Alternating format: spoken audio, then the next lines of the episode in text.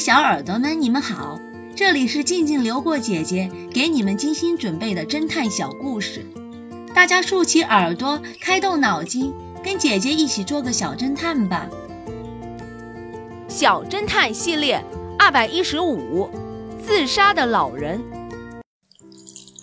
一个初秋的早上，X 侦探一边听着音乐，一边喝着咖啡，突然电话铃声响起。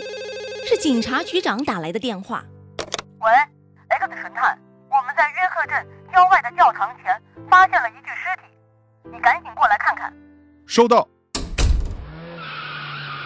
二十分钟以后，X 神探到达了事发的地点，发现死者就在教堂钟塔的下面，靠近墙边大约三十厘米的地面上。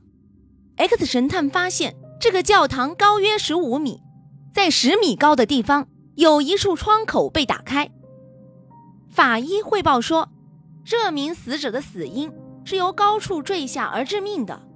X 神探又检查了死者的身体，死者是一名老人，穿着很破的衣服，看起来非常贫穷。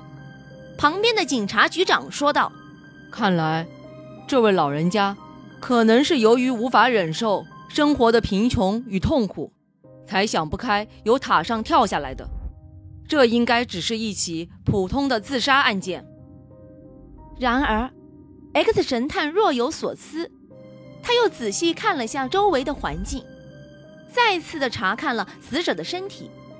他说道：“没有这么简单，这绝不是一起自杀的案件。死者是被人杀死后，把尸体搬到这里来的。”小侦探们。你们能猜出来 X 神探为什么说老人是他杀而不是自杀的吗？下集告诉你们答案哦。